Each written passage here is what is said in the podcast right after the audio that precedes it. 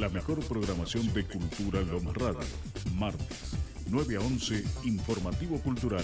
11 a 13, Que sea Folk. 13 a 15, De mí hacia ustedes. 15 a 17, Caretas. 18 a 20, Ovejas Eléctricas. Cultura Lomas Radio y toda la música de nuestros artistas locales. Llévanos a donde quieras. Bájate nuestra app gratis desde tu Play Store. Búscanos como Cultura Lomas Radio y escúchanos desde el celo o la tablet.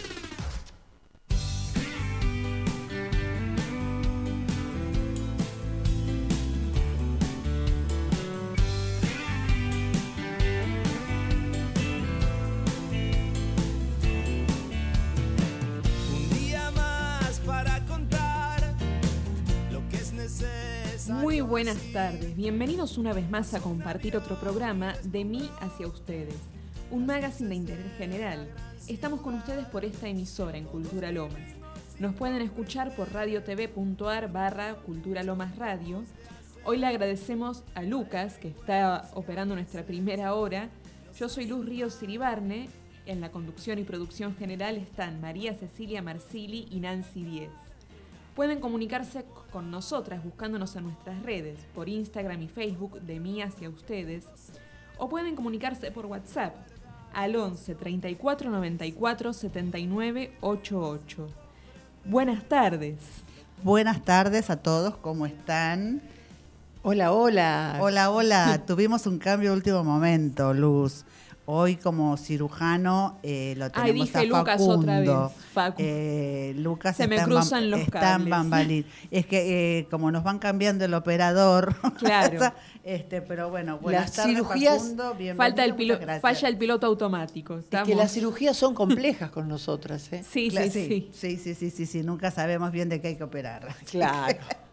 Pero bueno, hablando de eh, operaciones o cirugías, eh, vamos a mm, mencionar brevemente algo muy relacionado con eh, la salud, que han colaborado muchísimo y ha sido de suma, suma importancia esta vacuna contra la poliomielitis que el 12 de abril de 1955 presentó el médico y virólogo estadounidense Jonas Salk, que vino a reemplazar la anterior eh, Sabin. Entonces, este, un día como hoy, de hace muchos, muchos años, eh, tuvimos la, la bendición de que se presentara eh, esta vacuna que ha salvado tantas vidas. Y este, mm, bueno, ahora vamos a algo más romántico, ¿no? También, que también es muy curativo. Este, ¿Usted dice, Cecilia? Casi, casi como la vacuna, le diría, No mire. me diga. Eso dicen.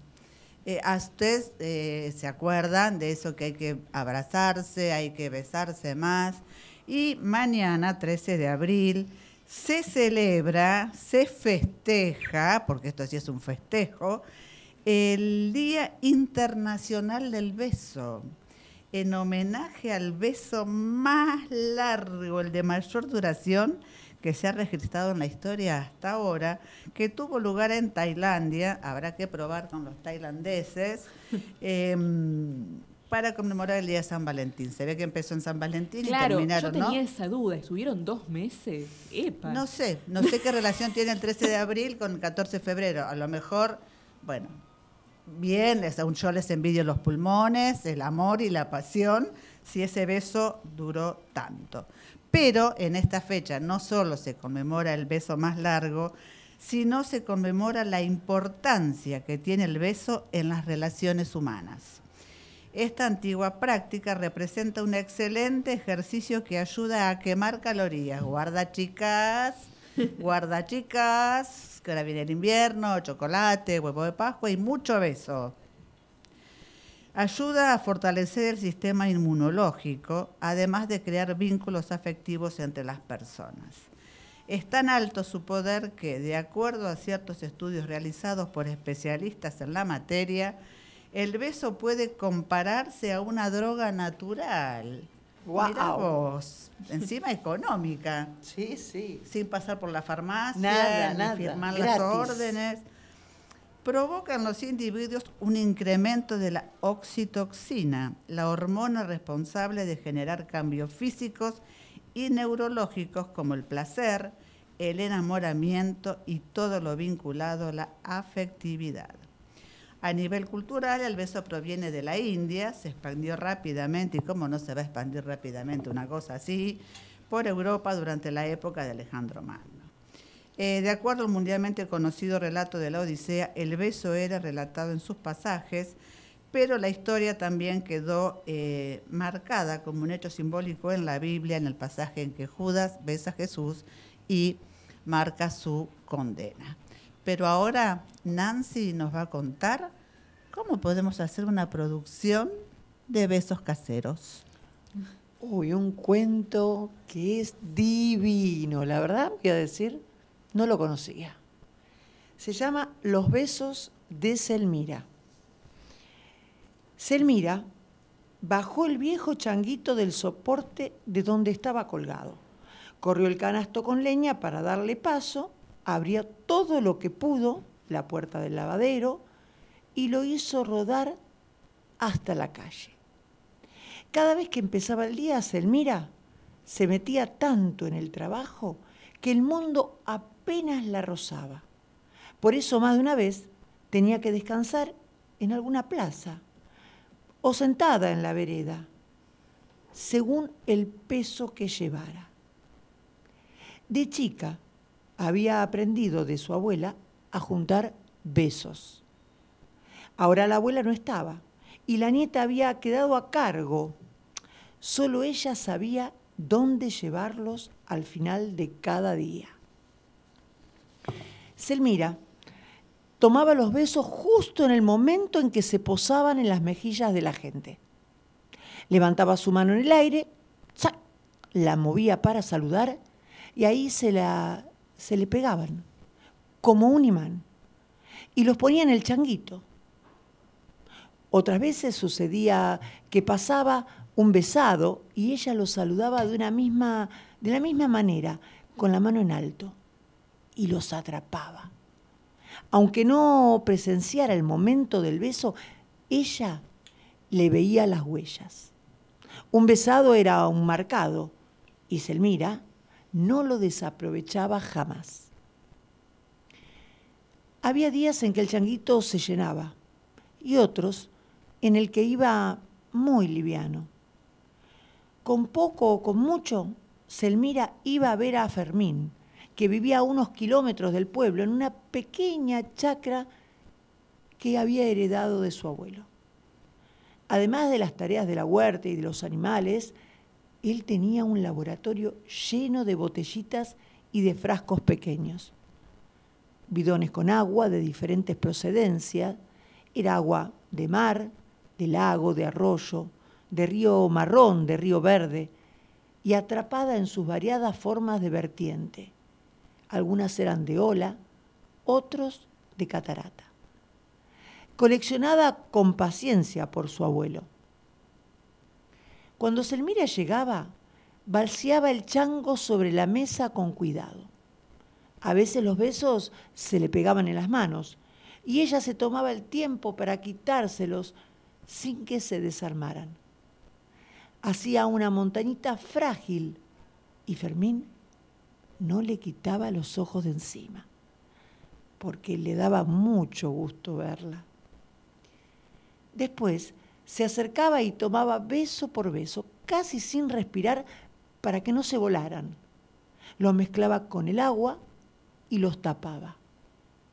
Esencia de besos. Así escribía en la etiqueta. Su abuelo le había enseñado cómo hacerla y también cómo distribuirla.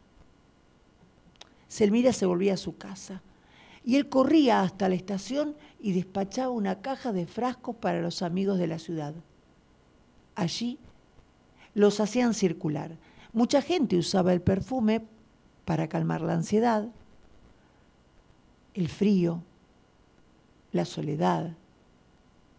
Un buen beso concentrado abrigaba mucho más que una bufanda. Pero sucedió que un día, en el pueblo, los besos comenzaron a escasear, porque la gente no andaba tan besuquera como antes.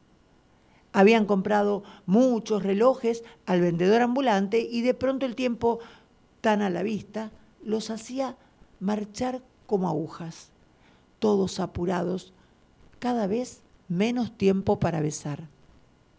Por eso, un atardecer, Selmira llegó a la chacra con el chango vacío y se largó a llorar cuando lo vio al Fermín.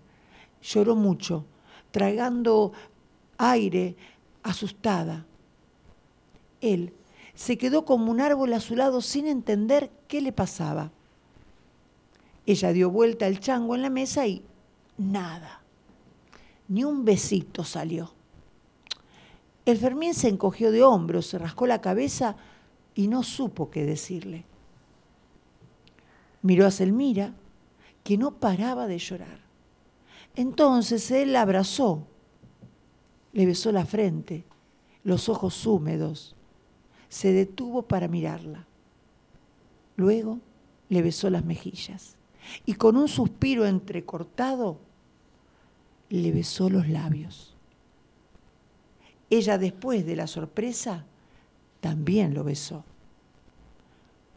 Uno al otro se cubrieron de besos, tantos que no se molestaban en atrapar, flotaban hasta que toda la casa quedó llena de besos. Dicen que a continuación, fabricando la esencia, que ahora era de besos propios, a la etiqueta le agregaron un detalle. Ahora decía esencia de besos, producto casero. Este cuento es de Graciela Vega. Y seguimos con los besos, hacemos un derroche.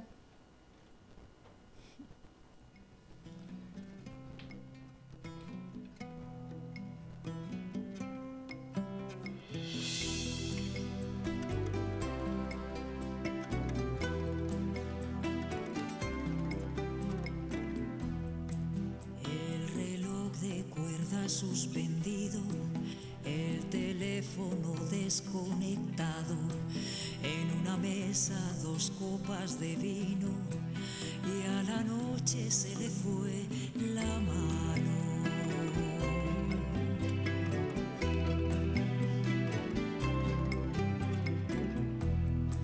Una luz rosada imaginamos, comenzamos por probar el vino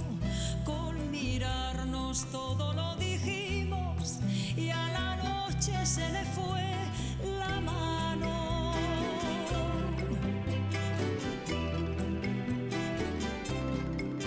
Si supiera contar todo lo que sentí, no quedó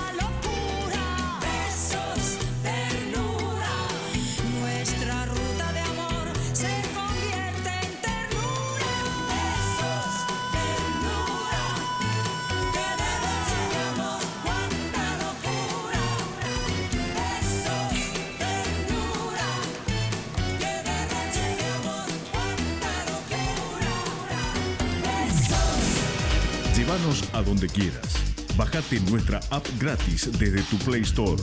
Búscanos como Cultura Lomas Radio y escuchanos desde el celo o la tablet. Forma parte de la nueva comunidad en contenidos digitales culturales de Lomas. Búscanos en Facebook, Instagram y Spotify como Cultura Lomas Radio. Seguinos. De lunes a sábados, la mejor programación de Cultura Lomas Radio. Martes, 9 a 11, Informativo Cultural. 11 a 13, Que sea Folk. 13 a 15, De mí hacia ustedes. 15 a 17, Caretas. 18 a 20, Ovejas Eléctricas. Cultura Lomas Radio y toda la música de nuestros artistas locales. Hay besos que pronuncian por sí solos la sentencia de amor condenatoria. Hay besos que se dan con la mirada. Hay besos que se dan con la memoria. Hay besos silenciosos, besos nobles. Hay besos enigmáticos, sinceros. Hay besos que se dan solo las almas. Hay besos por prohibidos, verdaderos. Hay besos que calcinan y que hieren. Hay besos que arrebatan los sentidos. Hay besos misteriosos que han dejado mil sueños errantes y perdidos. Hay besos problemáticos que encierran una clave que nadie ha descifrado. Hay besos que engendran la tragedia, cuantas rosas en broche han deshojado. Hay besos perfumados, besos tibios que palpitan en íntimos anhelos. Hay besos que en los labios dejan huellas como un campo de sol entre dos hielos. Hay besos que parecen azucenas por sublimes, ingenuos y por puros. Hay besos traicioneros y cobardes. Hay besos maldecidos y perjuros. Judas besa a Jesús y deja impresa en su rostro de Dios la felonía, mientras la Magdalena con sus besos fortifica piadosa su agonía. Desde entonces en los besos palpita el amor, la traición y los dolores. En las bodas humanas se parecen a la brisa que juega con las flores. Hay besos que producen desvaríos de amorosa pasión ardiente y loca. Tú los conoces bien, son besos míos, inventados por mí para tu boca. Besos de llama que en rastro impreso llevan los surcos de un amor vedado. Besos de tempestad, salvajes besos que solo nuestros labios han probado. ¿Te acuerdas del primero? Indefinible. Cubrió tu faz de cárdenos sonrojos y en los espasmos de emoción terrible llenáronse de lágrimas tus ojos. ¿Te acuerdas que una tarde en loco exceso te vi celoso imaginando agravios? Te suspendí en mis brazos, vibró un beso. ¿Y qué viste después? Sangre en mis labios. Yo te enseñé a besar. Los besos fríos son de impasible corazón de roca. Yo te enseñé a besar con besos míos, inventados por mí, para tu boca. Qué mágico sería, ¿no? Que alguien nos dedicara este poema. ¿A quién lo habrá escrito Gabriela Mistral? Hermoso, hermoso. Si querés.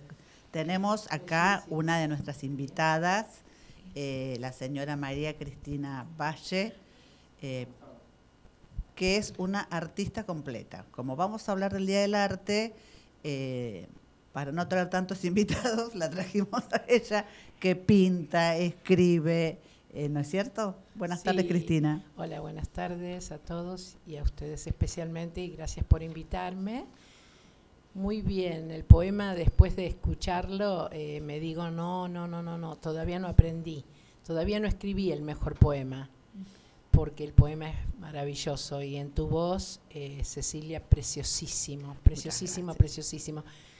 Sí, yo escribo hace muchos años, desde que iba al colegio, y te, como te comentaba, mi colegio es acá, eh, fue acá en Lomas de Zamora, sigue siendo, y justamente ahora en el colegio secundario cumple 100 años en Temperley.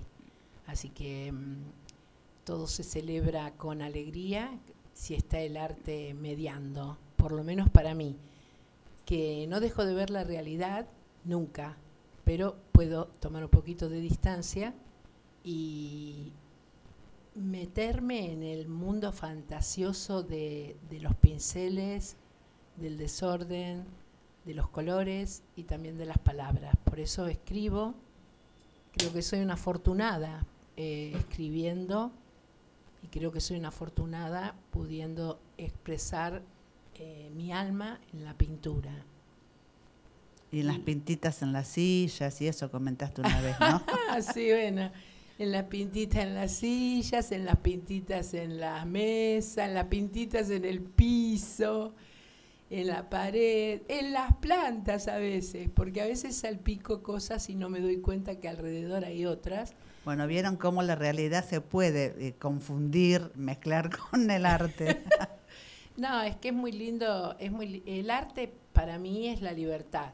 Uno tiene que poder meterse ahí adentro para para no sentirse ni ni sojuzgado, ni por eso mismo el el banner te pasé una foto que es una foto eh, como podríamos decir ridícula, porque eh, con esa cosa que tengo en la cabeza y todo eso, pero no importa, lo, lo, único ridículo para mí es no ser ridículo.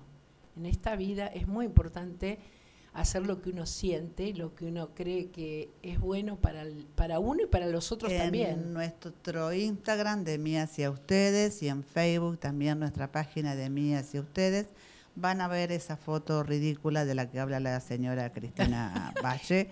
Este, y les pedimos que voten, a ver. Y la semana pasada estuvimos hablando de eso, que el arte eh, tiene que ser ridículo. Mirá. Si no pasás, eso justamente dijimos.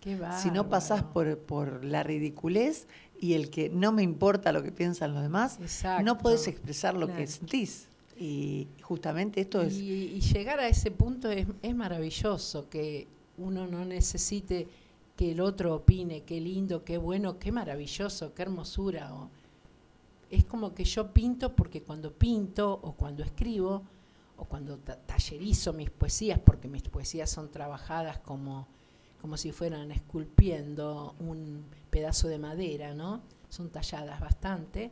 Y cuando hago eso yo soy feliz.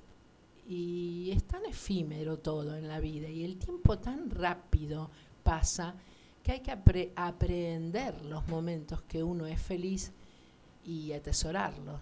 Eso es lo que hago. Por eso el arte eh, me puede y me hace feliz y mi familia me sostiene, porque no es fácil. Tengo pinturas, no sé, hasta en el baño, creo. Sí, eh, no es fácil. Pero si la familia te sostiene y, y, te apoya y te dice qué lindo, qué hermosura, eso es lo único que, lo único que me que anhelo, que a ellos les satisfaga lo que yo hago. Después. ¿Y, ¿Y cuándo empezaste, Cristina? ¿O cómo apareció? Mira, yo empecé cuando era muy pequeña a pintar. Yo hace como 40 años que expongo. Acá en Lomas expuse en el Círculo Médico de Almirante Brown escultura y debe ser más o menos 47 años. Eh, estaba el doctor Mayo López. Y bueno, desde ahí siempre haciendo cosas en arte. Ahora, pi, escribir es un poquito más complicado porque yo soy un poco eh, exigente con, con la escritura, con la literatura.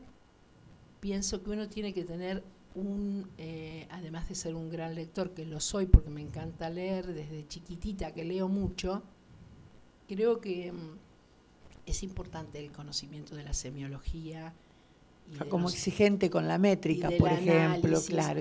No, con la métrica No. soy libre.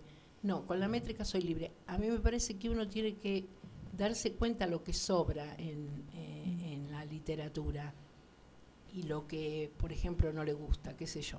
Yo soy antigerundio, antiadjetivo, pero soy adjetivadora, Claro. gerundiadora. Entonces, es como que eh, empecé de grande mi, mi carrera universitaria, una de mis carreras universitarias, que empecé bastantes, pero después me casé y tuve mis hijos y no la pude terminar.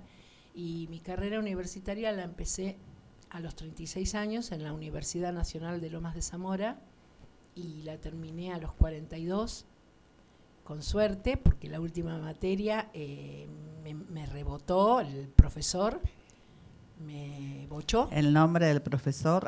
Mara Fiotti, el profesor Mara Fiotti. Conocido, ¿eh? Muy conocido. Muy conocido, Mara Muy Fiotti. conocido, muy conocido. Muy exigente, muy exigente. Eh, su materia era buenísima, ¿no? Entonces, bueno, uno va aprendiendo y uno de grande las cosas se las toma también eh, de otro Diferente. modo, ¿no? Aprende porque le gusta la aprehensión, como digamos, de, la- de las cosas, ¿no? Así que la, la Universidad Nacional de Lomas de Zamora fue muy, muy linda para mí porque como no había podido terminar ninguna carrera, para mí terminar mi carrera de licenciatura en publicidad fue muy importante. Primero porque reunía las dos cosas que a mí me gustaban. La literatura por parte de los mensajes y de la comunicación y la, eh, la creatividad del arte. Lo que sí yo no tengo nada, como dicen que son las patas de la mesa, no tengo nada de marketinera o no sé venderle nada a nadie y entonces no lo intento. Y si fluye, fluye y vemos lo que pasa. Bueno, nosotros vamos a publicar las ridiculeces de las que habla esta señora, porque ella la llama así, eh, cuidado. Este, tiene unas, eh, bueno, a mí me llegaron fotos, tiene unos cuadros impresionantes, bellísimos. Ella es muy bella, tiene unos ojos re lindos y los enmarca con esas ridiculeces que ella dice. Y pronto, pronto, este, Cultura Lomas mediante eh, va a exponer sus, cuadros acá en el, en el foliar del teatro porque realmente eh, valen la pena. Eh, ¿Tenemos tanda o no? Así después eh, vamos a hablar de otros temas importantes y terminamos con el arte. Llévanos a donde quieras. Bájate nuestra app gratis desde tu Play Store. Búscanos como Cultura Lomas Radio y escuchanos desde el celo o la tablet. Llévanos a donde quieras. Bájate nuestra app gratis desde tu Play Store. Búscanos como Cultura Lomas Radio y escuchanos desde el celo o la tablet. Llévanos a donde quieras. Bájate nuestra app gratis desde tu Play Store. Búscanos como Cultura Lomas Radio y escuchanos desde el celo o la tablet. Llévanos a donde quieras. Bájate nuestra app gratis desde tu Play Store. Búscanos como Cultura Lomas Radio y escuchanos desde el celo o la tablet.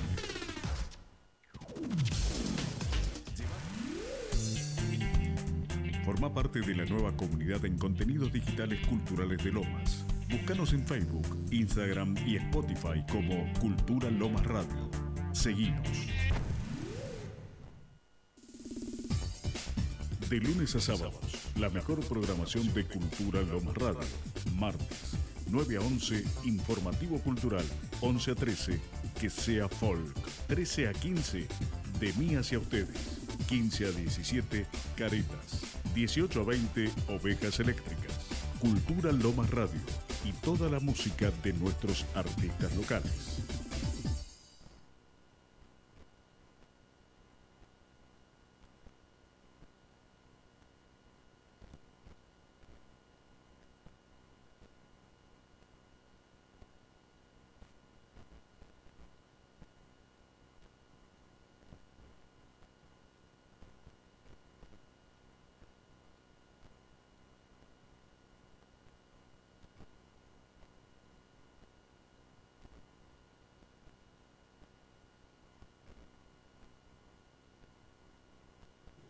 o a la persona que querés ser.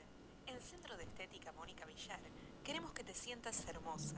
Y para eso te ofrecemos los tratamientos estéticos más avanzados, importados por nivel en cada rama. Podés venir tranquila, tu bienestar es lo más importante para nosotros. Por este motivo, contamos con instalaciones cómodas y modernas, ubicadas en el mejor lugar de Buenos Aires, con equipos de última generación y profesionales de primer nivel. Brindamos atención personalizada con las últimas novedades en estética y salud, poniendo a tu disposición más de 30 años de experiencia. Contamos con todas las medidas necesarias. Contamos con todas las medidas necesarias para cuidarte y cuidar. Te proveemos de cofia, alcohol en gel y desinfección con amonio cuaternario. Tenemos separaciones acrílicas para distintos tratamientos faciales y de uñas. Sabemos cuidarte. Contactanos por Instagram, arroba mvillarestética, arroba mvillarestética. Con esto.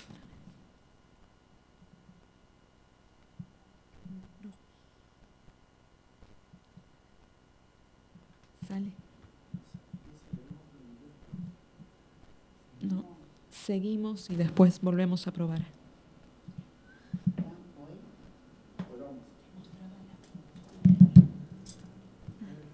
El 14 de abril se celebra el Día Mundial de las Américas. Tiene como objetivo dar a conocer la soberanía, así como la unión existente entre las repúblicas americanas de forma voluntaria dentro de una comunidad continental para alcanzar la paz y la solidaridad de los pueblos. Tuvo su primera celebración en el año 1931, donde fue decretado como fecha de la creación de las repúblicas americanas. Esto dio lugar a lo que hoy se conoce como la Unión de los Estados Americanos.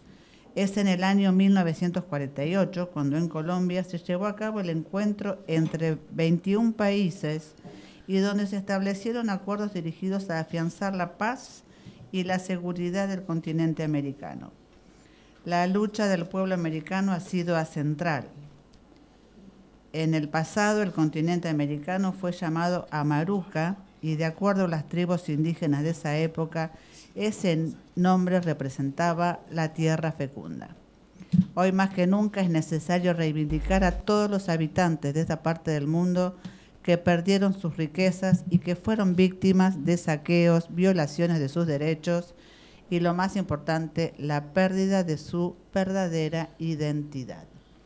Vamos a escuchar el himno de las Américas, señor cirujano, doctor, operador Facundo.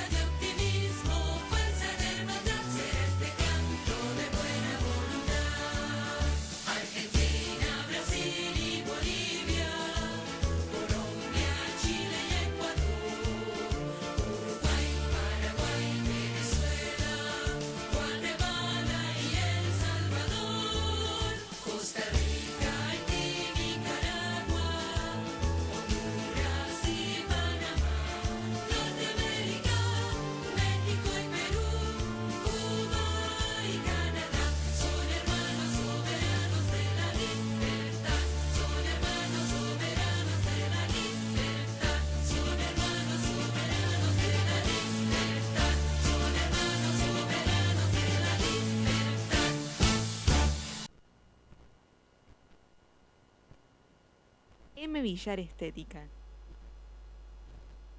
Estamos en Portela 180, Lomas de Zamora. Vivo Corpo, Salud y Estética. Visítanos en nuestras redes sociales para saber más sobre nuestros servicios. Te esperamos en Portela 180, Lomas de Zamora. Mencionando nuestro programa de mí hacia ustedes tendrás importantes descuentos. Encontrá en el espejo a la persona que querés ser. En Centro de Estética Mónica Villar queremos que te sientas hermosa. Y para eso te ofrecemos los tratamientos estéticos más avanzados, importados por profesionales de primer nivel en cada rama. Podés venir tranquila, tu bienestar es lo más importante para nosotros. Por este motivo, contamos con instalaciones cómodas y modernas, ubicadas en el mejor lugar de Buenos Aires, con equipos de última generación y profesionales de primer nivel. Brindamos atención personalizada con las últimas novedades en estética y salud, poniendo a tu disposición más de 30 años de experiencia.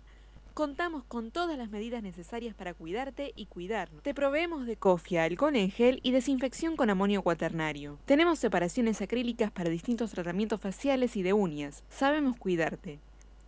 Contactanos por Instagram, arroba mvillarestética, mvillarestética.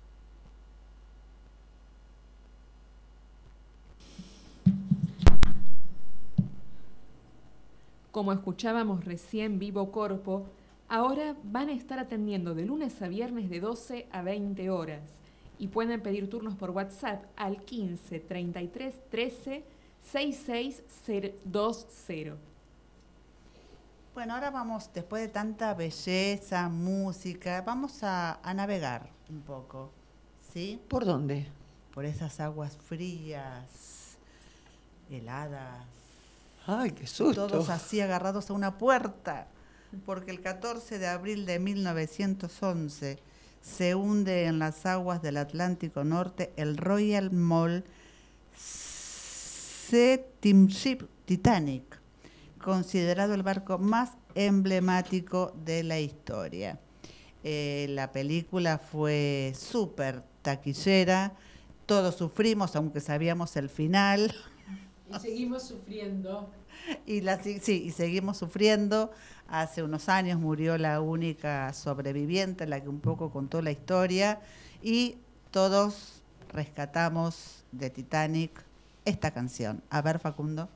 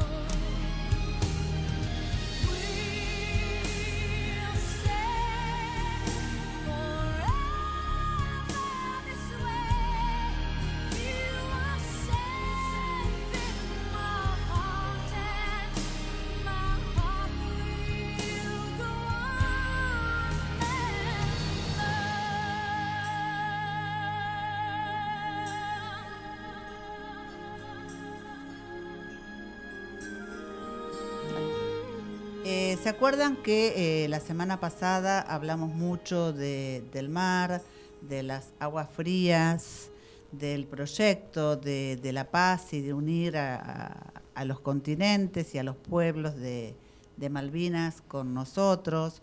De eso nos habló mucho el señor Carlos Monti, que tiene mucho que ver con el tema que acabamos de escuchar, ¿no? Aguas frías, gente que nada, y además eh, tiene mucho que ver con el arte, porque bueno, la semana pasada nos habló de un libro y hoy nos va a hablar otro.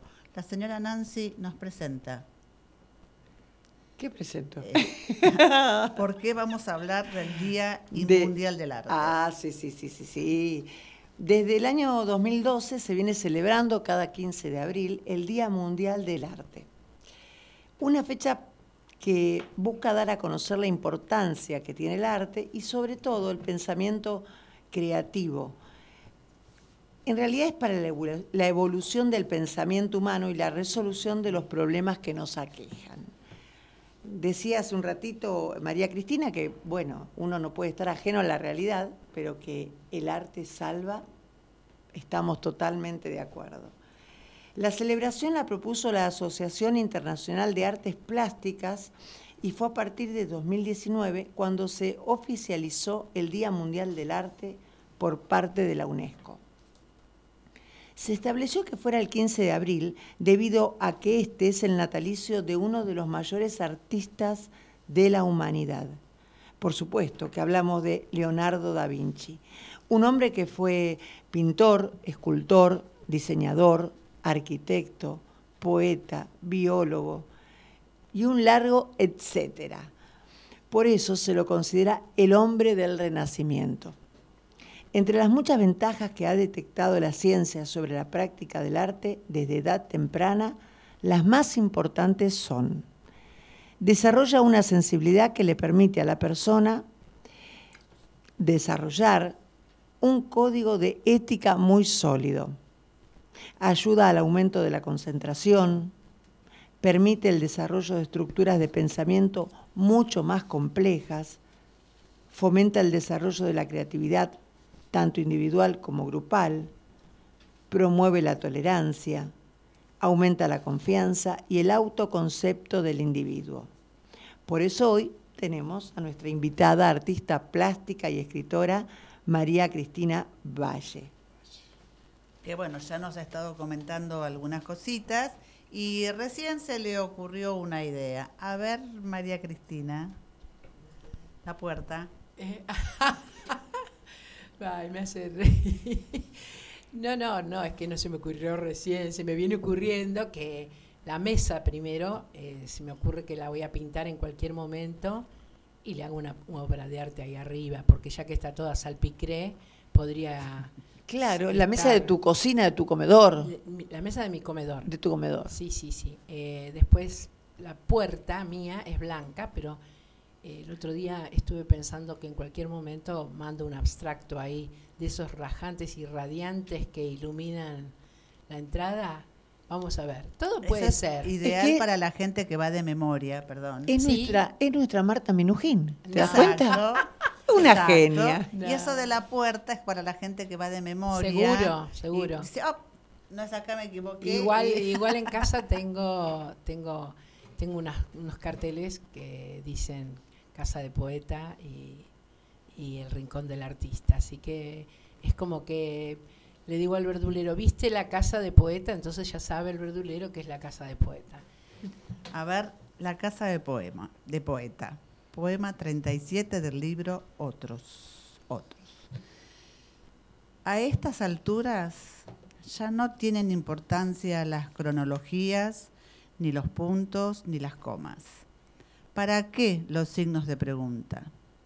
Poco me interesan los signos de admiración y qué ridículas me resultan las comillas. Innecesario trazar paréntesis. Nada de eso tiene escala ni prioridades y lo asumo con dignidad. Lo que no asumo es el punto final. ¡Wow, señora Cristina! No, no es que no, no, no voy a estar de acuerdo, por- al menos por ahora. Falta mucho para que esté de acuerdo con el punto final. No, no, no, yo escribo sin, sin eh, signos, sin signos, sin puntos, sin, sin este comienzo siempre con minúscula. La vida fluye, Eso estoy mirando. fluye, fluye. Puedo leer uno de este libro tuyo que es La jaula se hizo pájaro. ¿Cómo no? Se llama, el número 11. Y fue lo primero que abrí y leí y quiero dedicárselo a mi sobrina que se casó el fin de semana y ella habla tanto del útero, tanto del útero. Ay, qué bien. Justo abro esta página y arranca así. Ah, El útero es el único que contiene dulce de almendras. Lo que uno piensa aflora. No hables de luna ni de árbol, y mu- mucho menos del alma. No hables ahora. Mi vestido flota. Tengo desnudos los pies. En tu rostro la noche acecha, como todo infinito. Salta sobre mí, a gritos besa mi cara. No hable de estrellas ni de sueño. Ha llovido un silencio de luz. Necesito tu alegría para calmar el sentido de las cosas, que no tienen sentido. Necesito que prestes tu hombro hoy para apoyar mi cabeza sobre él y luego mirar tus ojos, perderme en sus verdes ocre para encontrarte. Bellísimo, Gracias. hermoso. Sí, l- soy bastante amplia y variada en mis temas con respecto a, la literatura y también a la pintura. Y en general persigo la abstracción de, los versos. Me gusta el verso libre. No, no medito mucho si tiene sentido o no, si va acorde o no va acorde. Simplemente me dedico a la libertad y a la felicidad que me da esa libertad. Y eso de no poner puntos ni comas, eso habla de una libertad absoluta, porque queda la interpretación también del que lo lee. Es que todo viene de algún lado. Justamente ahora yo estoy sac- por sacar un nuevo libro que se va a llamar La niña que suelta el mundo.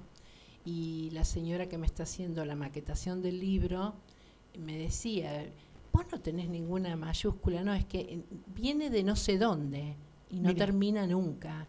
Todo es infinito, todo es, todo es circular, decía Nietzsche, ¿no? Y para mí es como que a veces eso circular hace clic. Cuando hace clic es que vos decís, qué bueno, lo logré, me salió, qué lindo. Ahora, por ejemplo, otra cosa que me ocurre es la genidad. Cosa que amo es la genidad. A mis, a mis escritos, por ejemplo, vos estabas leyendo ese poema que yo no lo recordaba y me pareció que era re lindo. Y dije, ay, lo Mira. escribí yo. Está buenísimo. La genidad me parece algo soñado. ¿Qué es la genidad para vos? Y yo escribo, escribo, no, ya te lo dije, no, no quiero que, que, como leyó recién Cecilia, no creo, el- no creo en el signo de admiración. La genidad se produce cuando yo no me encuentro en lo que escribí. No me veo, no me... Esto que te pasó me ahora. olvido. Claro. sí. Mi vida es un olvido bastante importante. Quiero decir, uno va olvidando, va soltando, como se llama mi próximo libro. La niña que suelta al mundo es una pintura que yo hice y a partir de ahí nació el título de mi libro. Y es como que, como que uno no se encuentra en las letras. Yo igual no me leo, no leo mis libros, por eso también existe la genialidad. No me gusta leer. Ah, no me voy a comparar, pero Borges decía que él tampoco se leía. Claro. O sea que hay unos cuantos que no se leen. Bueno, dijiste varias cosas borgianas porque eh, Borges tenía una gran característica que era súper adjetivador y tenía un corrector que le sacaba, le limpiaba los adjetivos, los gerundios. Y después también tenía que pasado unos años el mismo poema o el mismo cuento le cambiaba el nombre, le ponía a lo mejor signos de admiración y hacía un cuento nuevo, Es que así está que buenísimo, es como reciclar. Yo, por ejemplo, ahora estoy reciclando bastidores y está buenísimo porque quedan unas texturas que nadie las va a lograr ni descifrar jamás, porque abajo debe tener por ahí tres, cuatro cuadros. Entonces está bueno, ¿viste? Queda bueno, queda queda como in- in- intenso. A mí me gusta la intensidad, en todo me gusta la intensidad. También me gusta andar en bicicleta, me gusta hacer gimnasia, me gusta caminar, me gusta abrazar a mi perro, abrazar a toda mi familia, me, soy abrazadora, me gusta la intensidad. La vida es intensidad para mí. Y como tengo la suerte de poder hacerlo, También en cocinar hay una intensidad, ponele. Y reciclar. Y ponele. en la pintura, ¿cuáles son tus colores preferidos? A ver, porque si sos intensa, yo ya me imagino los colores que te gustan. Sí, te los estás imaginando. Eh, a mí me gusta el rojo, me gusta el azul eh, cerúleo, me fascina. Sí, ahora estoy con, con estos temas. Y también me gustan mucho los blancos, los negros, me gustan muchísimo. No los grises, los grises no me gustan, no me gustaron nunca. Desde que era pequeña a mí el gris es un color que nunca me gustó. Y debe ser porque todos tenemos tantos grises que está bueno dejarlos en, en stand-by y dedicarse al blanco de titanio o al negro marfil. Y viste que mucha gente dice, a mí no me gustan, está, es como un estado del medio el gris pareciera. Sí, es y esto, esto sí queda como, y la intensidad se ve en el negro y en el blanco y en, en el rojo especialmente. Así sí, que sí, sí, sí, sí, rojo me encanta. eh, sí, pero me gusta mucho, el- mi color favorito para todo es el blanco, me encanta el blanco, porque es como la luz que viene de, de- del cosmos, no sé, es divina, el es divino el blanco, aunque el cosmos sea negro, para mí el cosmos es blanco. Claro, mirá. Sí, bueno, esos son colores que uno absorbe todo, el otro rechaza todo y cada Exacto. uno no puede este, absorber. Sí, mucha gente, si yo no tengo grises, en algunos aspectos de la vida es bueno tener grises, Ah, sí. como para Los tengo, ¿no? los Como- tengo. Este, bueno, eh, antes de continuar, ustedes habrán escuchado recién algunos ruiditos y eso es porque se fue Facundo y le damos la bienvenida al señor Johnny, que va a ser en nuestra última hora de programa el operador responsable de lo que salga al aire. No es para meterte presión en absoluto, no, no. Tranquilo. Seguimos en el quirófano, llegó el cirujano. Claro, ahora Johnny. cambiamos, sí, justo lo- el cambio de guardia, se fue el cirujano en la mitad de la cirugía y vino otro. Es así, nosotros A ver qué así, sí, ya- resolvemos, resolvemos. Sobre la marcha vamos cambiando los cirujanos. Eh, vamos a escuchar eh, una parte de un cuento que a mí me gustó mucho, porque mm, hablando de reciclar, como decía Cristina, eh, de alguna manera Carlos Monticelli también se ha, eh, se ha reciclado. Yo dije la semana pasada que eh, después de dos años de taller, era la primera vez que nos veíamos personalmente, en el taller eh, tenía cuentos muy cómicos y un día dijo que era porque quería reciclar una parte de, lo que había vivido muy intenso eh, relacionado con el conflicto de Malvinas y la semana pasada nos presentó un libro que tiene que ver con ese conflicto. Y se recicló, otra vez se recicló, y eh, este es nuevo, ¿no? Acaba de eh, presentar, de editar un libro que se llama El patriarcado, la mujer y los símbolos. O sea que de las aguas frías y de los latidos de Malvinas nos vamos a los latidos de una realidad y de un tema bastante complejo. Em, y bueno, no quiero nombrarte, pero qué final, ¿no? El nuestro, digo. Yo desde aquí, que no quiero ni decir tu nombre, pero a esta altura del tiempo y de los hechos podría contarte lo que fuiste para mí. Es una situación extraña este encuentro. Vos sin poder decirme nada y yo pudiendo decirte de todo. Hasta maldecirte si quisiera. Pero, ¿sabes? No me sale nada de eso.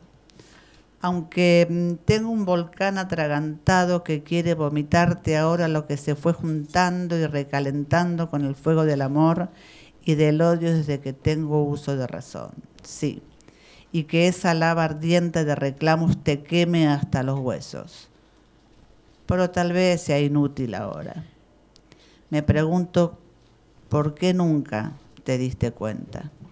En todas las especies existe ese vínculo tan necesario para crecer en la vida, para que las crías tengan seguridad en cada paso de sus inicios y firmeza en la adultez, sobre todo en la de naturaleza de sangre caliente. Mendigar ese vínculo fue un reclamo a flor de piel en los llantos de la niñez, en las rebeldías adolescentes, y después en la búsqueda de llenar ese vacío con otras relaciones tan despreciadas y condenadas por vos. Necesitaba encontrar tu reflejo en otro como yo para reclamar ese vínculo ausente.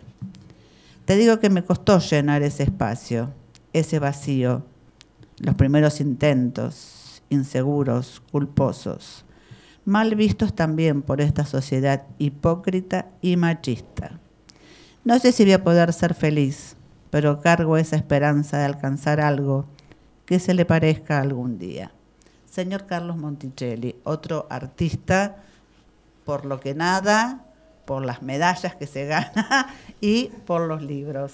¿Qué, eh, ¿Cómo surgió el patriarcado, la mujer y los símbolos? Vemos una cosa, un reclamo. Yo no, gus- no me gustan las palabras ni machista ni feminismo, me gusta el- lo femenino, lo masculino. Eh, pero bueno, ¿cómo surgió esto en, en esta época, no? Bueno, otra vez, buenas tardes a todos, gracias. Yo quiero decir de algo antes que hable Carlos. Sí. Eh, algo debe tener este programa, que la gente vuelve. ¿Viste? ¿Usted se dio eso cuenta? no le convidamos con nada. Nada, no le pagamos, no le convidamos ni un No, café, le nada. compramos libros. No, no, pero él vuelve por nosotras. Yo lo sé. Seguro obviamente, sí, sí, obviamente. Sin duda, así que muchas gracias. A vos, Carlos. Bueno, eh, eh, para empezar, eh, yo estaba escuchando atentamente acá a esta amiga, Cristina, y la diferencia, o sea, no la diferencia, no sé cómo podríamos decir, la, yo digo que la poesía nos desnuda, como ella decía, ella sale, escribe y sale. El cuento es un poco al revés, en el cuento nos escondemos, o nos permite escondernos. Sí. Entonces, eh, este libro simplemente fue una compilación de muchas cosas que yo había vivido o que noté desde incluso desde mi infancia eh, y las quise exponer en, este, en estos son 19 cuentos. Eh, pero siempre desde lo cultural, o sea, si bien ahí hay un reclamo, ¿no es cierto?, parental Potente, ¿eh? sumamente fuerte. Podemos juntar firmas para ese reclamo para ese. Pero en realidad es de lo cultural. Quise hacer que, bueno, que evidentemente, no sé, para empezar, eh, yo pensé que, eh, bueno, no sé, en la época de la edad de piedra era necesario que haya un patriarca, o sea, un hombre que sea el más fuerte, que tiene que pelear con los animales o defender su pozo de agua, agrandar la familia, ¿no? o sea, la tribu, etcétera. Y bueno, con el tiempo eso este, se fue un poco desfigurando, digo yo, este, el rol de la mujer quedó muy atrás, eh, incluso desde los principios este, básicos, digamos más radicales de las este, religiones monoteístas, ¿no? donde el hombre siempre es el, el que está siempre arriba y la mujer, por ejemplo, yo estudié en un momento, estuve becado porque yo no podía pagarlo, pero una escuela católica muy fuerte de aquellos tiempos, estamos hablando de 1950 y pico, 57 al 60. De la época en que le tiraban el borrador por la cabeza. Después era el borrador por la cabeza. Y además, eh, yo agarré la época preconciliar y la posconciliar. Entonces, la mujer, bueno, pasaba a ser o desde la Virgen María o hasta la prostituta Magdalena, ¿no? O sea, no había un término real de la mujer. Todas esas cosas a mí me las hicieron ver también mi familia. Mi madre era una persona eh, muy humana, o sea, que me hacía ver esas cosas. Yo siempre, siempre me recuerdo que ella reclamaba, decía, ¿cómo puede ser que la mujer no tenga el- la patria potestad sobre los hijos? Decía. Estamos hablando de los años 1960, o que yo que me acuerdo, pero siempre estaba con y, y situaciones muy reales, decía, porque el hombre nunca hace nada. O sea, mi padre no hacía nada, era el típico ¿no? patriarca de la casa, nosotros éramos siete hermanos. Eh, y bueno, todo eso me fue caminando y viendo cosas, y yo dije, esto las tengo que exponer. En este libro yo las escribo, pero no opino. O sea, yo digo, eh, acá hay situaciones que hay que ver, que pasan, que antes se ocultaban y ahora no, hay relaciones este, de todo tipo, eh, hay situaciones irónicas, eh, otras más fuertes, hay otras que son también más fuertes, pero de alguna manera las quise poner como diciendo, bueno, ¿y qué hacemos con esto? ¿No? ¿Qué hacemos con esto? Y esa fue la, la causa por la cual lo quise exponer. Este, sobre vivencias y sobre, digamos, las que yo percibí, ¿no es cierto? Eh, A mí me parecía totalmente normal que el hombre en la casa no tenía que hacer absolutamente nada. A nosotros éramos siete hermanos, mi mamá, mi vieja sola, tenía que hacer laburar la casa y decía, bueno, ¿quién me ayuda a secar los platos? Y para nosotros parecía que era un castigo.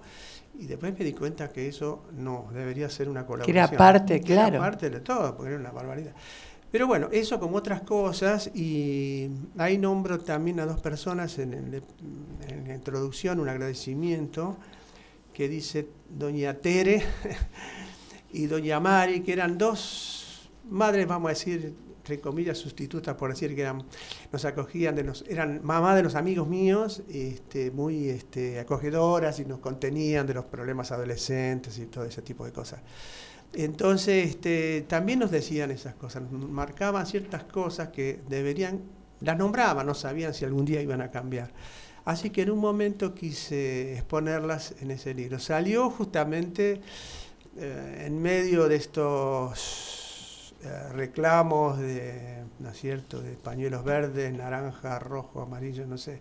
Pero de alguna manera eh, yo no, no quiero opinar, eh, o sea, no opino, simplemente expongo que se deben ver y, hay, y aceptar que existen y que la mujer también tiene que tener un, un rol social diferente y el hombre también.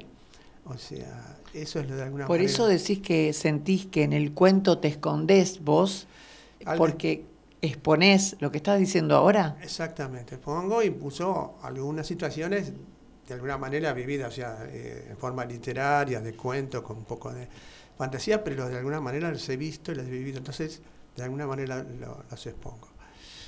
Eh, así que bueno, así que salió ese libro. eh, ¿Y dónde se va, se puede comprar, dónde se va a exponer? eh, bueno, lo pueden pedir en mi página. ¿Te siguen en, en tu página, en el Instagram? En el Instagram es arroba carlosmonti6 o por Facebook, Carlos Monticelli, o si no por la... Este, Las ediciones es Niña Pez. Niña Pez Ediciones también. Perfecto, perfecto. Así que sería eso la, la historia. Eh, Mirá cómo ha dado frutos, ¿no? Este libro que recién sale eh, está con cuatro mujeres. Volvió y hoy le trajimos una más. Una más, sí, sí, Los sí. frutos que ha dado Y este que libro. no vuelva la semana que viene porque traemos otra más seguramente. Los frutos que ha dado este libro. decir algo con Sí, sí, sí, sí, sí, sí, por dijo. favor, Cristina. Él dijo que yo en el cuento me liberaba y él se escondía, es que yo en la poesía me Sí. liberaba y que él en el cuento se escondía. Y después contó eh, cómo era su familia, ¿no? La- seis hermanos, su papá, su mamá. En mi casa era totalmente al revés. Mi papá hacía todo, iba a la carnicería, a la verdulería. Mi mamá no hacía nada, era como una reina, una diosa. Ni siquiera me llevaba al colegio, me llevaba al colegio mi hermana o mi papá me iba a buscar. o me- Entonces es como que, por suerte, tengo un marido que, que es así como... A como- pintitas. no hace nada, esa pintita, no hace nada, porque viene de una familia, justamente como decís vos, que la mamá hacía todo. Pero a mí me parece tan normal que, que si uno no tiene ganas de hacer, no lo haga, y el otro haga, ponele yo ahora digo, hoy no tenía ganas de cocinar, porque no hay nada y no sé qué hacer. Y bueno, él se tiene que poner a cocinar, si no, no come. Está, está perfecto. eh, a mí me pasa más o menos lo mismo. Eh, mi mamá se puso un negocio mínimo y fue creciendo, creciendo, creciendo. El, el error que tuvo fue de ponerlo en la misma casa, hacer un local en la parte de adelante, entonces no había horarios. Y mi papá la ayudaba, o sea, o iba a comprarle mercadería o le presentaba proveedores. Este, yo recuerdo siempre, eh, hice muchos años de tratamiento por la vista y me llevaba una maestra, mi maestra de tercer grado, todo ese año me llevó porque el oftalmólogo quedaba en la misma cuadra donde ella vivía, después mi papá me iba a buscar porque mi mamá estaba atendiendo el negocio y, con, quedándose con mi hermano. Entonces siempre hubo esa, esa colaboración, si bien los dos vienen, eh, los dos fallecieron de casi 90 años, así que imagínense de qué época vienen, los dos eh, tenían nueve hermanos, Eh, mi abuela paterna había venido de Italia, así que también era eso, ¿no? El hombre sentado y ella parada tres metros atrás. Pero bueno, afortunadamente se, se, se fue revirtiendo eso. Y hoy mis hijos, el otro día uno me dijo, le digo, te alcanzo la plancha. Pero no te voy a Yo no planchar. sé planchar, directamente quemo, entonces nadie, nadie puede decir Nadie te pide, quemo. claro. No, yo quemo. También me dicen que la golpeo a la ropa. Ah, yo la quemo. Bueno, acá tienen otro tema, eh, un buen tema para un cuento, este, que donde nosotras nos escondemos, o sea, el autor del cuento nos esconde, eh, separa persona de personaje y este, Claro, no sé claro. qué título tendría un cuento de las mujeres que no planchamos, no cocinamos. Eh, ¿Cómo sería? El aquelarre de la radio. Ah, mira, Me ¿Viste? encantó. Ah, le podemos cambiar el nombre al programa y todo. Ya somos una aquelarre. Muchas gracias a nuestro invitado. Este, ha sido un No, pero placer. Lo esperamos a la salida, dice. Sí, sí, sí, ahí no, en el. no, que en realidad, claro, cada uno vive, vive según la experiencia que Sí, ha tenido, claro. obviamente que es así. Eh, yo en mi caso también, ahora cambió todo, incluso, este, por ejemplo, cuando yo me casé, este, toda la familia de mi, de mi, de mi mujer son músicos, fueron músicos, o sea, o, profesores, o todo en la, en la parte artística, sobre todo de folclore. Mira. Mi suegra era una, una persona que tenía mucho estudio, era compositora, buena arregladora, bueno. Y por esa relación, eh, mi mujer fue la única que no se dedicó, eh, digamos, profesionalmente ¿no? a, la, a la música, pero era, y tenía sus amigos, los vínculos. Claro. Pasó que en los años 90 eh, fueron invitados un grupo argentino que se llamaba eh, Danza Argentina a participar cada tres años en un festival internacional de folclore en Francia y España, ¿no? en el Festival de los Pirineos. El- el- era un espectáculo coreográfico con músicos en vivo. Entonces llamaron a los que los conocí y la llamaron a ella. Yo tenía los hijos chiquitos, teníamos los chicos Y se fue. y yo, y no, la familia, no, ¿cómo, ¿Cómo se va a ir? Digo, ¿con qué? Decía, ¿qué hacen los chicos? Digo, no, ¿cómo? ¿Quién se quedan los chicos? No, los chicos se quedan conmigo. Claro. Obviamente, y ella decía, ¿qué hago? ¿Voy o no voy? No, vos tenés que ir. Estudiaste, laburaste de esto, andaste, chao. Agarrá la, la guitarra y... Y bueno, este, durante 13 años ella hizo ese, ese trabajo. Además, conocer Europa, todo. Le pagaban el viaje y, y le daban el alojamiento, nada más. Pero bueno, recorrió toda Europa. eh, Qué por- lindo. Por su trabajo, por la música, fue una cosa extraordinaria. Y este y, y además el grupo era muy bien visto porque el, el director era muy exigente, no quería, ¿no? porque los músicos son un poco este que les gusta de variarse, tomar mucho, joda y eso. el músico, el bailarín no, el bailarín es más, como tiene que bailar en pareja, tiene que ver Que tiene- al- al- y tiene otro tipo otra de conducta. concepto de orden diferente. Pero el músico es muy personalista, bueno. Pero bueno, así que este, yo nunca le iba a impedir que fuera, Claro. a pesar de que todos familia Y no le salía más caro el viaje porque yo tenía un pasajero, yo trabajé mucho tiempo en turismo, que hacía todos los años uno o dos tours de pesca. Y son caros porque hay que contratar la lancha, los guías, viajar hasta la localidad donde... Y siempre decía, dice, este viaje me cuesta carísimo, porque entre lo que paga por el tour de pesca en sí, más las cosas que le pide la mujer, si, si, si el tour de pesca era, más lo que gasta la mujer cuando él no está. O sea, se le iba un montón de plata, pobre hombre. Dice, claro, porque comidas afuera, salida con las amigas. la mujer sí, al sí, viaje. sí. Lo que La me mujer se quedaba con la tarjeta de crédito de él y la, la reventaba. Siempre, siempre decía eso. Dice, lo que me sale este A viaje, mí por la primera vez que fui a Europa prestarle el con micrófono. una amiga a los 40 años fui porque había fallecido mi papá y yo pensé, me voy a morir. Y antes de los 40 me llego a morir y no conozco Europa. Y mis abuelos vinieron, mi abuela de Galicia y mi abuelo de Asturias. Y yo decía, tengo que ir a Europa, pero ¿cómo voy a ir a Europa? Tengo que ir, tengo que ir. Mi marido no podía ir porque tenía que trabajar. Muy Le bien. dije a una amiga, ¿querés venir conmigo a Europa?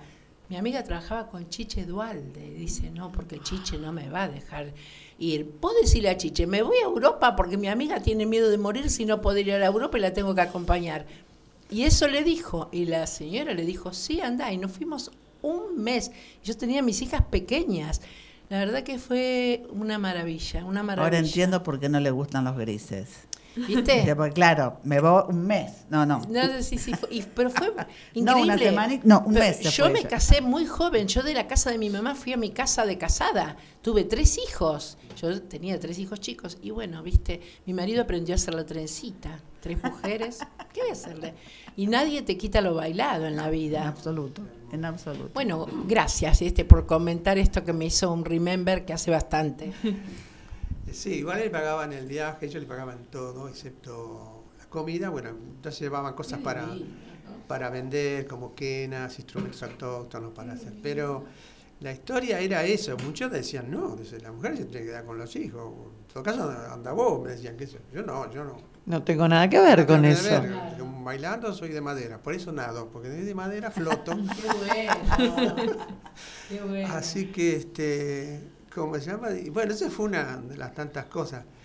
E incluso los chicos no tuvieron ningún problema, ni en la escuela, ni se atrasaron, andaba todo muy bien. y Este, y bueno, pero eso es, Es lo, que, lo que tiene que ser, porque estudió toda la vida para eso, que sea mujer. No puede- Mira, y una cosa que sea mi vieja también. Con yo tenía una sola hermana, éramos seis hermanos y una hermana. Y eh, bueno, pero no, la cuidaba.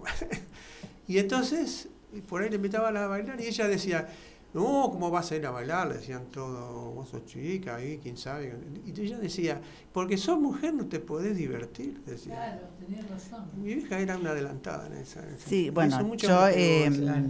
los que me conocen personalmente y en algunos ámbitos, eh, mi, yo les dije hace un rato, mi abuela paterna eh, vino de Italia, se casó muy jovencita, con mi abuelo le llevaba muchos años y después vino a Argentina.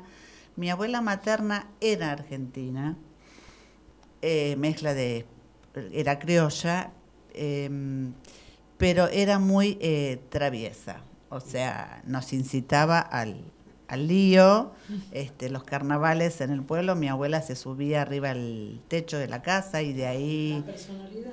o sea, de ahí le jugaba el carnaval desde el techo con baldes. Este, sí, sí, sí, sí, sí, sí. Entonces hubo muchos eh, casamientos de, de- o fiestas de la, la familia de mi mamá, que gracias a Dios somos muchos y seguimos conectados. Nos queda una sola tía y, y hemos perdido algunos primos. Tenemos un grupo de WhatsApp y ha pasado en dos fiestas por lo menos que para que nos sentáramos a comer el postre eh, tuvieron que cortar la música. Este, así que bueno, eso compensa el lado italiano de trabajar y, y- y tejer mucho, como hacía mi abuela paterna. O sea que este, soy una buena combinación. Es una melange eh, exquisita, una melange exquisita. Claro, sí, sí, yo te me puedo subir acá arriba del escritorio y bailar, o voy a mi casa y puedo terminar un posaplato de, en macramé para eh, mi hijo. Eso era genial. A mí siempre me dicen en mi familia, yo también, abuela italiana, muy tradicional, pero mi mamá siempre cuenta, yo tu abuela no sé, porque si vos hubieras conocido a tu bisabuela, porque ella también, tradicional del norte de Italia, Trento, pero dice, ella bailaba, le hacía cosquillas a tu bisabuelo. Era depende cada quien. Es claro, Sí. depende de cada quien, tal cual, tal cual. De Trento. Sí.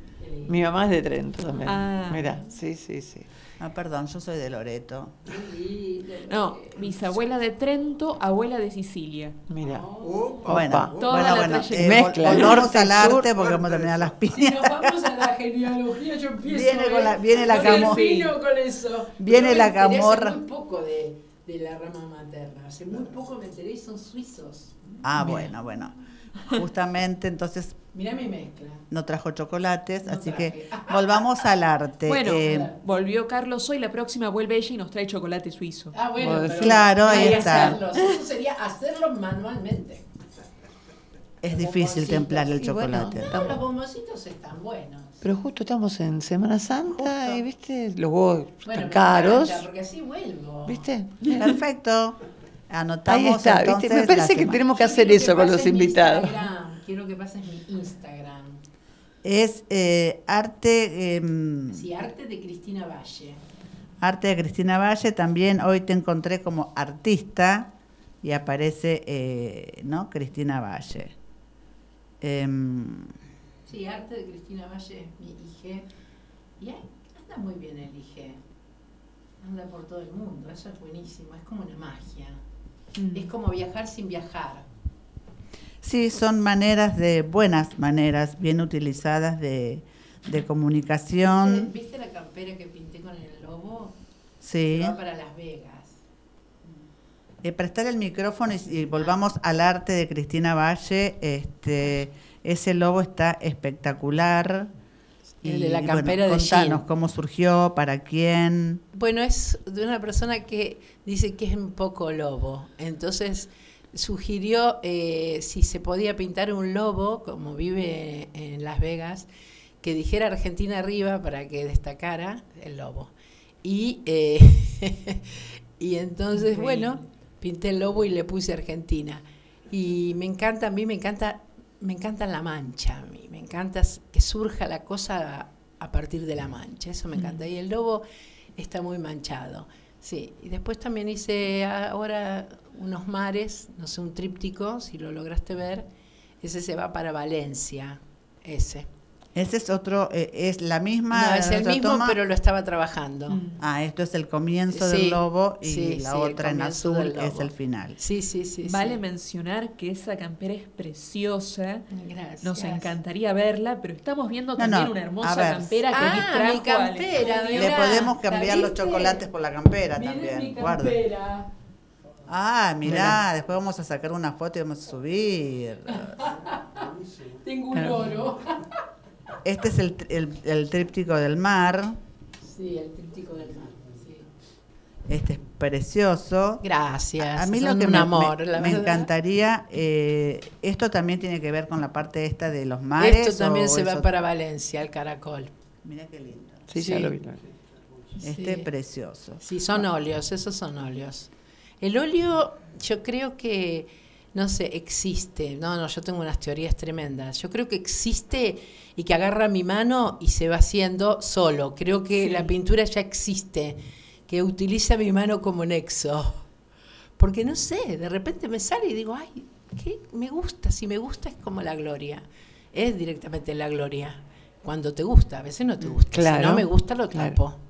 Lo tapo, empiezo de cero. Pero no puede pasar, eh, yo también escribo, ahí lo conocí a Carlos, y a mí muchas veces, bueno, basta, termino el cuento, lo guardo acá, porque si no lo sigo leyendo y lo sigo corrigiendo. Y digo, esto es un fiasco. Es distinto. Y después me felicitan todos, qué buen cuento, No, pero es todas las distinto. técnicas. Eh, la literatura es no, otra digo, cosa. no puede pasar, digo, que a vos no te guste una pintura y que a la No. gente, al público le No, guste. no, ¿qué, o- qué no, hace no. cuando la pintura no le gusta? ¿Qué No, hace no, ella? No Lo tapa, gusta, lo tengo tapa. que ver, la tapo. Empiezo de cero. ¿La dejás y la tirás, digamos? No, no la tiro, la dejo. La dejo dejás. abajo. Ok. Pinto arriba. Pintás arriba. Sí, sí, sí, sí, Claro. pinto arriba. Pero esto es lo que hacemos. bueno, lo que hacemos a veces los escritores, escribimos, como dijo ella, escribimos algo y yo escribo algo y digo, "Bueno, eh", no, y lo dejo, pero no lo tiro, lo guardo. No, y de- pero eso no lo tiro, la literatura no la tiro nunca. no, no, no, yo la guardo y un día la releo y la reciclo, saco parte de ahí. la- Claro, sí, sí, sí, sí, sí, sí. Lo que vos decías, que te sale de la mancha, ¿no? No sé si la Miguel Ángel que decía, le preguntaban, ¿cómo hace las, las estatuas? No, no, la estatua está adentro, yo le saco lo que Claro, sobra. lo que sobra, claro, claro. Cuando, decían, cuando surgió el universo, hubo un bloque de mármol que ya tenía la Venus de Milo adentro. Y el escultor solamente sacó lo que, sacó lo que que sobraba. Saco lo que sobra. Claro, a nosotros nos sobraría el bloque entero y sacaríamos a la puerta. Creo que no. O podríamos Pero la poner, literatura, podríamos poner el teléfono de la señora con el, la literatura, sí, decir, No, esto es lo que te digo, la literatura a veces uno, a veces uno siente que está, que está, que está. ¿Qué decía Cortázar? La, do- la loca que me dicta, decía Julio Cortázar. Y yo a veces me doy cuenta que tengo un- un- una, necesidad de escribir y escribo, escribo, escribo y después por eso me pasa y no escribo por un tiempo, bastante. Y bueno, y va surgiendo, como que es como un manantial, pienso. Sí, sí, sí, es eso. Uno a veces, este, a veces surge, a veces uno tiene que cumplir consignas que da la, la, la- la- la profesora, que se pueden Ah, pero cumplir o no. El cuento tiene su... El cuento yo creo que es orden, mucho orden. Yo escribí un solo cuento en mi vida y escribo más o menos hace 40 años. Pero el cuento es orden. Yo soy muy desordenada y la poesía para mí es el monumento al desorden. Yo la ordeno, ¿eh? la trabajo, todo, pero es como mi casa. Yo- a mí me cuesta ordenarme porque soy desordenada. Soy una persona desordenada, que siempre fui desordenada. Es como lo que decía de tu abuela, que bailaba. Bueno, yo soy desordenada, siempre fui desordenada. ¿Y qué voy a hacerle? Me quiero, me amo desordenada, si no, no encuentro nada, ¿entendés? No, no, no, está eh, perfecto. Lo bueno es eso, ¿no? O sea, este, ser feliz en el, su desorden. Eh, estar ordenado en su desorden. Yo no lo tomo tan, o no, si- no me siento tan presionada eh, por el orden que necesita el cuento. el- tiene una estructura, sí, si no, si no puede pasar a ser un, un- relato o un aguafuertes o pero no, no me siento obligada en, en seguir la estructura. Por ahí me surge y por ahí tengo que cumplir una consigna y no me sale, no me sale. Y, y digo, bueno, y, ya- y de golpe es, es la loca que, la loca que dicta, este y después sí, bueno, como que empezar a, a- a limpiarlo, a, este, a pulir un poco, porque sobra un montón de cosas, y surgen lo que vos decías eh, al principio de lo que haces con tu poesía, ¿no? Y creo que Carlos vos también lo, lo, has hecho, que uno escribe en el cuento, pone palabras, frases, eh, lo que la loca dicta, y después sí se pregunta, ¿esto aporta algo? Si yo saco esto, ¿se modifica? ¿Cambio el sentido? Entonces eso se elimina. También se saca a veces lo obvio, ¿no? Lo bueno es dejar... eh, a mí alguien me dijo una vez que lo más importante es lo no dicho, lo que tiene que reponer, lo que tiene que reponer el lector. Exactamente, exactamente. Y, y hablando un poco de, de la inspiración, como decís vos recién, de lo que la loca que te dice, a veces me parece que los personajes están por acá dando vueltas. a veces me parece. ah, eh, o, o es una situación dura y me parece que yo me empiezo a transpirar, o sea, no sé, como que están ahí. Claro, alrededor de claro. uno. Linda sensación. Usted con su libro, señora Nancy, ¿qué experiencia ha tenido? Y mi libro fue una también un antes y un después porque no sé si lo conté, creo que sí. eh, estábamos viviendo una situación difícil con mi ex marido que estaba internado muy mal y coincidió que mi hijo mayor dibujaba mientras lo cuidaba. Nosotros hacía muchos años que ya estábamos separados y al mismo momento yo estaba en casa, en mi casa, escribiendo algo. Y un día veo los dibujos de mi hijo y le digo, ¿y esto qué, qué es? Y me dice, son los dibujos que hacía mientras cuidaba a papá. ¿Y qué día? Y ese día yo había escrito algo. Y estaba totalmente relacionado. Una cosa tremenda fue. Y como yo había estudiado en el ISER, uno de mis profesores ya me venía diciendo, Nancy, tenés que hacer un libro, tenés que hacer un libro. Le cuento esto y me dice, bueno, ya está, tenés los dibujos y tenés este, los... Eran cuentos, eran frases, eran relatos. Y nada, me di cuenta que eran 10, 12 dibujos y todos tenían su poema. Todos. Increíble, increíble. Una sensibilidad que, bueno, es lo que uno por ahí no ve en lo cotidiano, pero es esto lo que nos une a los padres, a los hijos, a las personas que queremos, porque si bien yo estaba si bien yo estaba separada, eh, fue el amor de mi vida y, y el papá de mis hijos, así que había algo muy fuerte. Y bueno, eso di- dije, ya está, yo tengo que escribir el libro. Hermoso, hermoso. Fue una experiencia divina y nunca me imaginé estar en la rural, presentarlo, nada, que te anuncien por parlante y que venga la gente que te conoce y que puedas leer. Y bueno, este, me quedé corta, hice 100 libros y se me fueron, no sé, en, en 10 días ya no tenía más. Me llamaron de Mar del Plata para ir a presentarlo y ya no tenía más, así que eh, voy a arrancar con el segundo en cualquier momento. Bueno, vamos a pedir una segunda edición de ese primer libro. Hermoso, hermoso. Y Hermoso. este, Pájaros de insomnio. Y como yo trabajo en un hospital, este, las noches de guardia, eh, de insomnio me inspiran muchísimo. Y los pasillos del hospital está lleno de personajes, como decía acá. Sí, sí, sí, sí. A mí me, to- to- me hace acordar a la noche, la noche boca arriba, ¿no? qué, qué- qué bueno, ay Dios mío, la noche boca arriba. No, digo que los que escribimos, me parece a mí, ¿no? Eh, yo siempre digo, soy muy observadora, no soy em, crítica, porque a mí no me importa. Yo soy este, partidaria del let it be, ¿viste? Decir, déjalo ser. A mí no me importa si vos tenés todo desordenado, pata para arriba, no me importa, pero soy observadora. Por ahí me decís que había arriba de la mesa y yo voy a saber lo que había arriba de la mesa. Pero eso también te ayuda para escribir, porque uno escribe a partir de lo- también de lo que observa, como decías vos, Carlos, de tu infancia, como, y cómo adentro uno tiene tantas cosas que le van saliendo por un costadito, por el otro, por el otro, y se van juntando, o ponerle lo que vos decís de tu hijo, esa sensibilidad que se juntó entre tu qué lindo, qué maravilla. Una energía, una energía que sale, en algún momento sale. Y, y Eh, bueno, Acá tenemos, perdón, este, bueno, hemos hablado de escritores, de pintores, y la señorita Luz, nuestra mm, locutora, ha estudiado fotografía y se ha dedicado últimamente a hacer pirografía, ¿se llama eso que haces? Litografía. No, no, en- estoy diciendo mal. Lo que haces La en madera. litografía es una clase de grabado. Lo que hago en madera es pirograbado. Pirograbado, bueno. Sí. O sea que tenemos una artesana que estaba dentro también de el arte. Contanos cómo empezaste, por qué surgió, si fue un proyecto pandémico. Sí, honestamente eh, empezó como algo completamente egoísta. Yo quería un mate para mí con un árbol. Algo, un, fue un acto de egoísmo puro. Y ¿No hay mates con árbol? Sí, mi mate tiene un árbol. No, no, no, estoy- pero digo, Estoy por grabar uno más. Lo que pasa, yo no, no lo había contado, tengo un tatuaje que tiene una pluma con una clave de sol. La historia de este tatuaje era que yo lo tenía que diseñar. Eh, era una obsesión y con este mate me pasaba lo mismo. Yo seguramente voy a encontrar mates con árboles, pero lo tengo que hacer yo.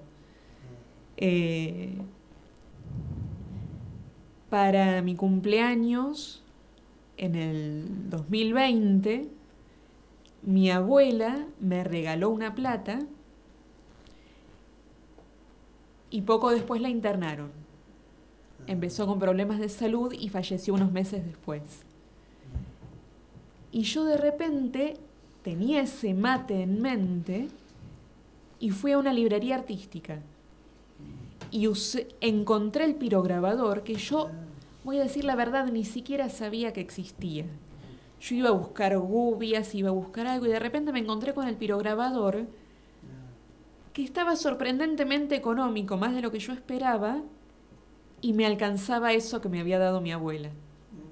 Entonces fue, después de fallecer pude comprar algo para hacer ese mate, que estaba barato porque era de dos años atrás, que no funcionaba, pero bueno, me cubrió la garantía, me, lo cambiaron. eh, y bueno, llegó un momento que dije, es el último regalo de la abuela. ¿Qué hago con esto? Y bueno, me puse a diseñar algunos mates más. Estoy bastante orgullosa que tuve un cumpleaños de una tía 80 años el fin de semana y le pude regalar uno de los mates.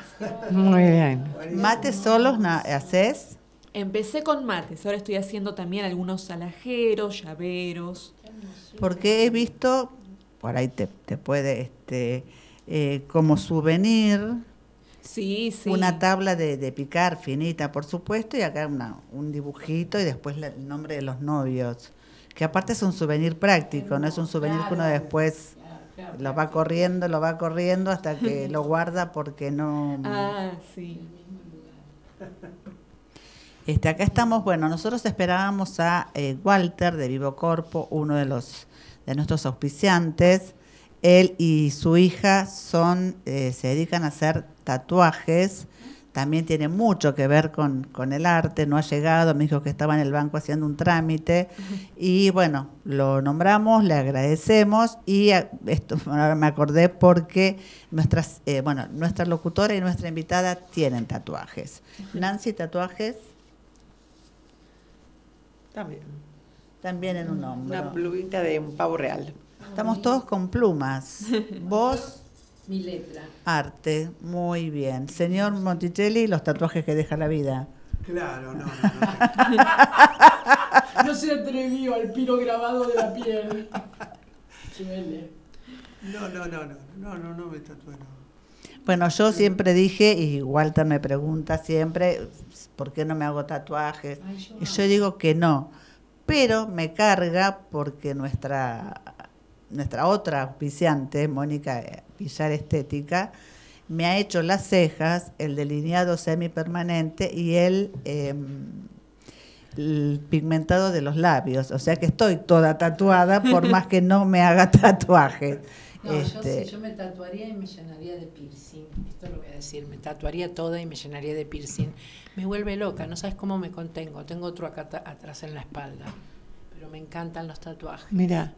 Y los piercings también, mira. Y los piercing también me encantan. En cambio, mis hijas no. Ni tatuaje ni piercing. Mis hijas son muy, muy serias personas. Bueno, no sé si, si es, si tiene que ver, Un ¿no? Si parámetro, claro. eso. Pero bueno, No sé, digo, es, eh, tiene que ver la seriedad de una persona con la cantidad de tatuajes. Tal vez un poquito, porque también te, pincha el tatuaje. El que dice que no duele, un poquito duele, ¿eh? Claro, no, bueno, yo eh, siempre digo, este, yo tuve cáncer hace 11 años y me, me tatuaron para marcarme los rayos. Digo, bueno, ahora voy a elegir. No, me quedaron seis puntos que algunos ya desaparecieron, o sea, ni siquiera me dieron la oportunidad de elegir qué me quería tatuar. Y después, bueno, surgió esto eh, y duele, sí, sí, la belleza duele, el tatuaje duele, pero bueno, yo me levanto como las artistas, maquillada Divina, ya, diosa. las cejas perfectas, siempre delineada, siempre tuneada. Este, bueno, eso muchas gracias a Mónica Villar Estética, que además es mi prima, por eso pongo mi cara con total confianza.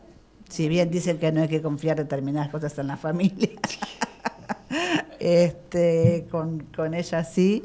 Y bueno, por eso me carga siempre Walter de Vivo Corpo, porque yo dije que jamás me haría tatuajes y con los que tengo en la cara A lo mejor, ¿quién te dice? A lo mejor te hagas alguno. Sí, lo que pasa que esto surgió una vez y después sí, por ahí como uno se va engolosinando, ¿no?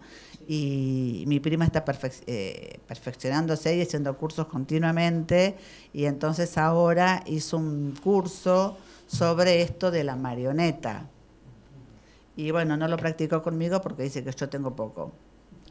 Así que le voy a decir si necesita voluntarias eh, para tratar esta parte. Y, y bueno, un día me dijo, si te las bancás, te regalo las cejas. Yo dije, eso si te la bancás significa que duele. Y, y bueno, después vino el delineado semipermanente, después vino, ella por supuesto no es médica, entonces no coloca el, ácido hialurónico en los labios. Sí, ¿Ah, sí? es odontóloga, con anestesia de doctora odontóloga.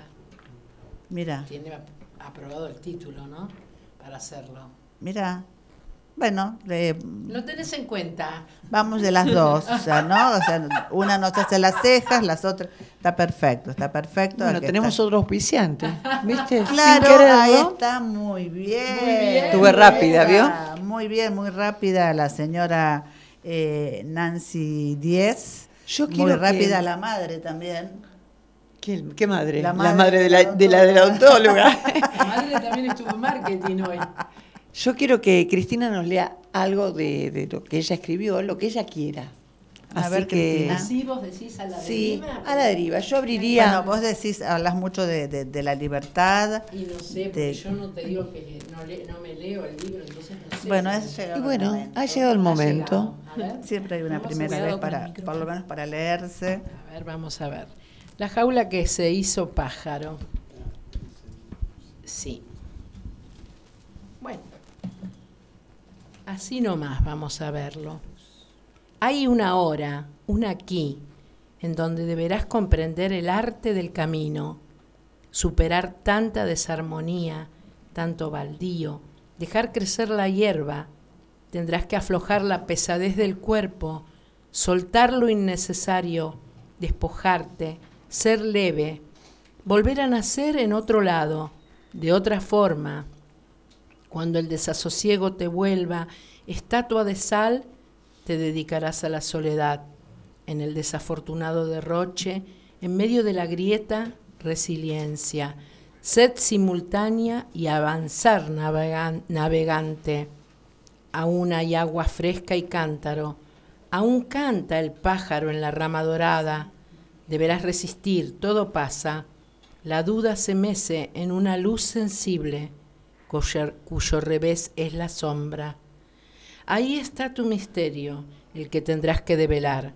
El tiempo es una partitura inmediata, un vértigo de notas que vibran al unísono con cada uno de tus pasos, uno a uno, firme, con los ojos abiertos podrás contemplar la belleza y navegar. Gracias. Muy bien, muy bien, hermoso. Estuvimos sacando fotos. Increíble. Y bueno, acaba, no tenemos un minuto porque tenemos que entregar, pero acaba de llegar Walter de Vivo Corpo. ¿Dónde estás, Walter? ¿Dónde estás, Walter? Ahí nuestro operador eh, Johnny lo fue a buscar. Vamos, señor Walter. Bueno, permiso. ¿Qué tal? Tenemos dos minutos para usted. Bueno, Eh, Walter, el apellido. Martínez. Walter, mira qué fácil el apellido, por eso se me fue. Listo. Bueno, eh, claro. Eh, acá eh, las tres señoras tienen sus tatuajes. Ah, bueno. Eh, bien, yo dije que vos tenemos una discusión vecinal porque bien. yo no me quiero hacer tatuajes, pero tengo toda la cara tatuada con cejas y esas cosas. Claro. Eh, Sí, hablanos, Sí, sí, sí estás bien. por eso, hablanos de Vivo Corpo. Bueno, Vivo Corpo es un espacio que se abrió ahora en Lomas. eh, gracias. Permiso, me voy a sentar. Eh, hace muy poco tiempo, ya venimos con una trayectoria de cinco años y nos especializamos claramente en esto, en, el, en los tatú, en los piercing. También hacemos un poco de belleza, hacemos pestañas, uñas, entonces es una nueva, a ver cómo decir, mm, intención de hacer algo no tan tradicional. El espacio no es, eh, está armado más como un lugar súper delicado. Salir un poco del esquema de... eh, ha cambiado en estos tiempos, antes un lugar de tatuaje era más... Más selectivo, por ahí, más claro, rock and más roll. rock and roll. Claro. Vivo Ahora más Corpo, Vivo Corpo está pintado todo en blanco, es como un... Sí, tiene una parte temática dentro de los gabinetes donde se hace tatuaje, está la temática de, del arte, pero en sí el espacio es, eh, es completamente... Tiene pulcro. una araña de, con esos can- eh, Caireles. caireles, Claro, sí, caireles, claro. un sillón que dan ganas de pasar nada más. Sí, sí, Sí, sí, Así sí, que sí. están invitados a toda la audiencia cuando ¿Qué direcciones, estén pasando. Walter? Contanos. Portela 180.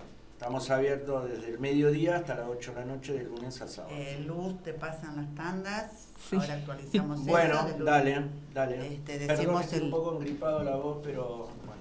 Decimos eso. em, la próxima vez vamos a convocar a Yelén, que es la hija de Walter. Tiene ciento... Y picos de tatuaje.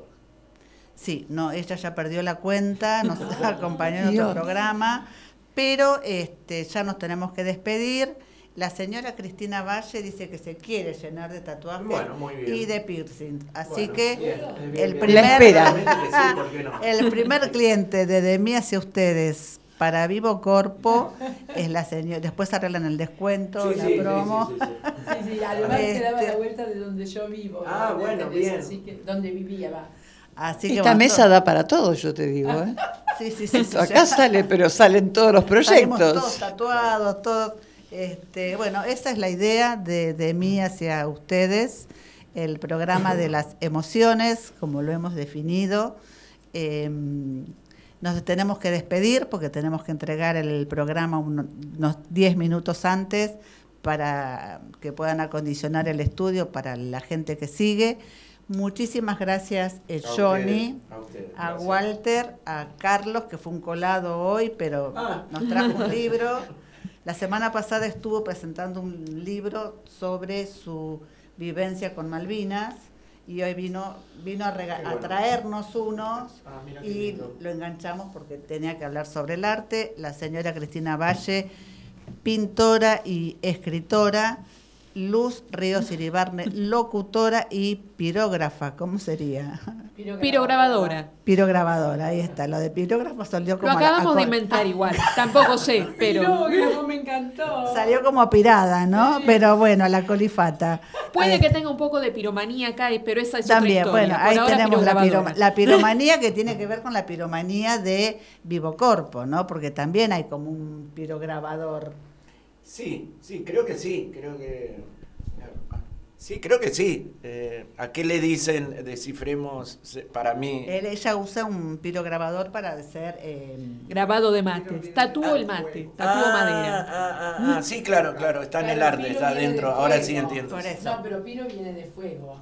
Entonces, claro, Claro, eso es lo que me está diciendo Carlos. Tatuador, tatuador. Claro. Sí, porque Claro. si no asustamos a la gente. Sí, sí. Bueno, muchísimas gracias. Ponemos nuestra cortina y nos despedimos hasta el martes que viene. Acuérdense de pasar por Portela 180. Un abrazo. Buena Gracias. semana. Muchas gracias. Llévanos a donde quieras. Bájate nuestra app gratis desde tu Play Store. Búscanos como Cultura Lomas Radio y escuchanos desde el